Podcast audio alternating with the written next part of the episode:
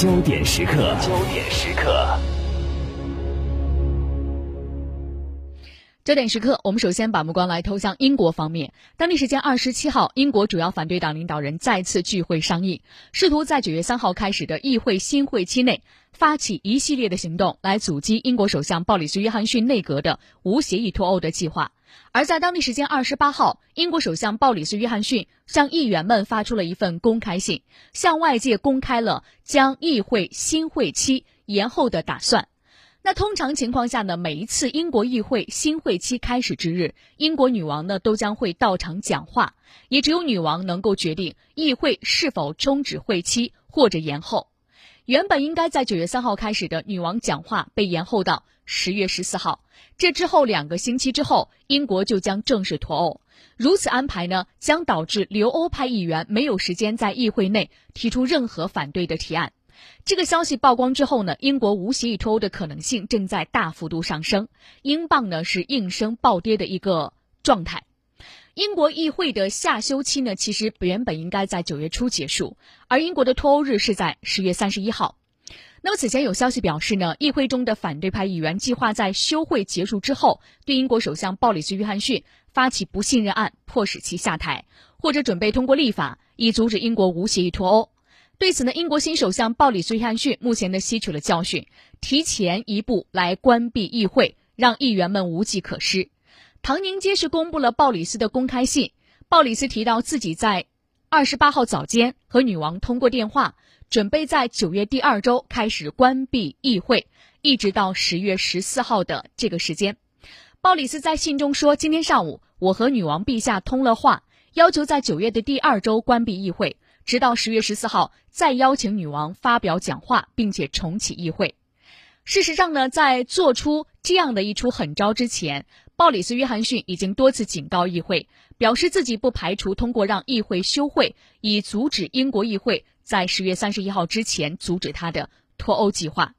而在北京时间二十八号下午，英国天空电视台发出快讯称，英国女王同意首相约翰逊的提议，令议会休会。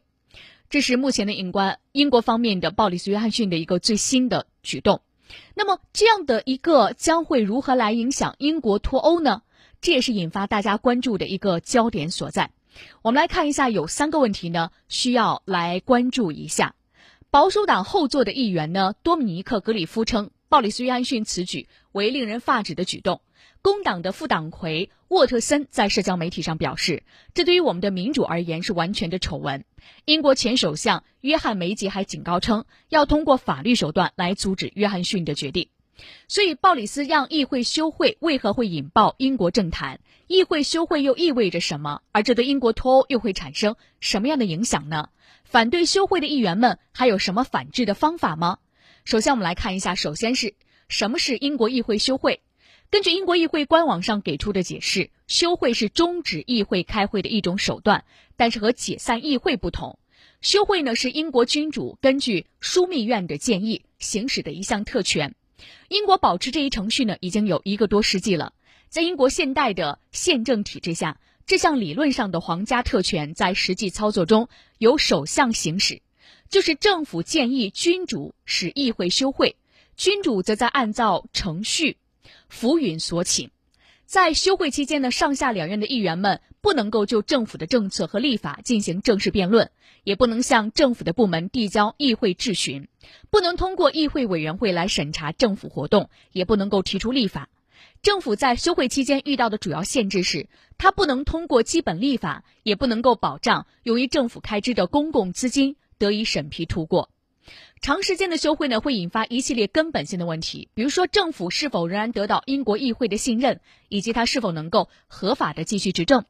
不过呢，英国议会的休会时间呢，一般都非常的短。从二十世纪八十年代以来，休会很少持续两周以上。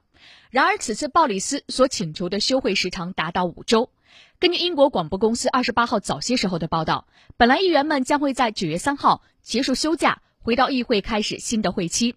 那英国女王同意议会休会的话，议员们将不得不从九月十号开始休会，直到十月十四号，主要是有五周的时间。那鲍里斯·约翰逊为什么要让议会休会呢？根据英国《卫报》的报道，鲍里斯在公开的讲话中表示，让议会休会的决定纯粹是推动英国继续前行的计划的一部分。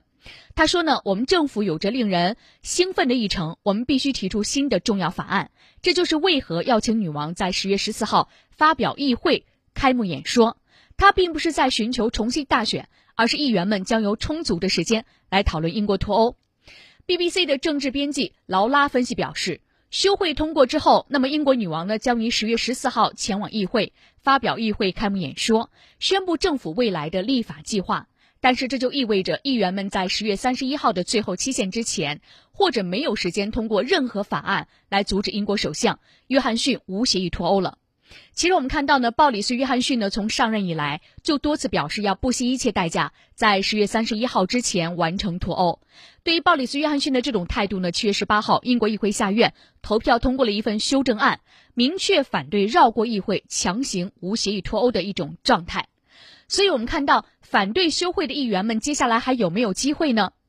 根据半岛电视台的报道，早在八月十五号，英国反对党工党领袖科尔宾就计划在九月份的议会复会之后，向约翰逊领导的保守党政府提出不信任投票。如果不信任投票在议会通过，议员们有十四天的时间来重组政府。但是如果阻隔失败，则可能触发提前选举。科尔宾表示呢，如果提前选举，他已经准备好对决鲍里斯·约翰逊。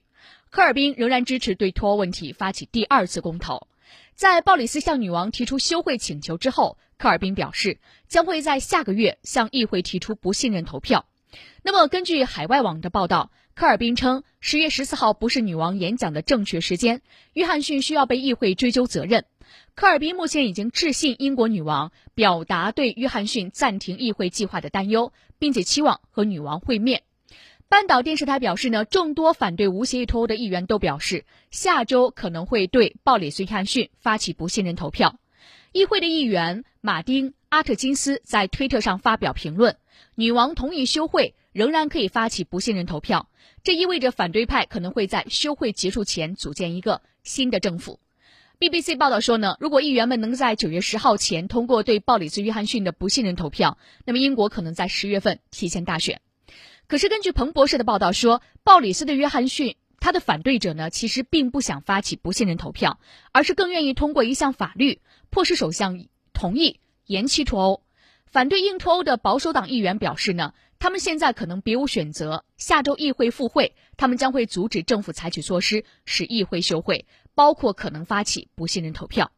所以呢，鲍里斯·约翰逊和所有的不同意他在十月三十一号之前用所有的方法一定要脱欧的这些议员们，会有一场强烈的、激烈的角逐。这个角逐呢，有两种措施。首先呢，就是接下来对于鲍里斯·约翰逊的不信任投票是否会在英国议会在九月十号休会之前获得通过呢？所以这样一场激烈的角逐也将会继续影响着英国脱欧这样一场大戏的进展。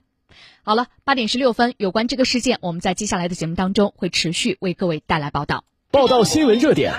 解读重点事件。美国一百多名所谓登陆九一八，在清晨的第一缕阳光中，伴你畅行资讯早高峰。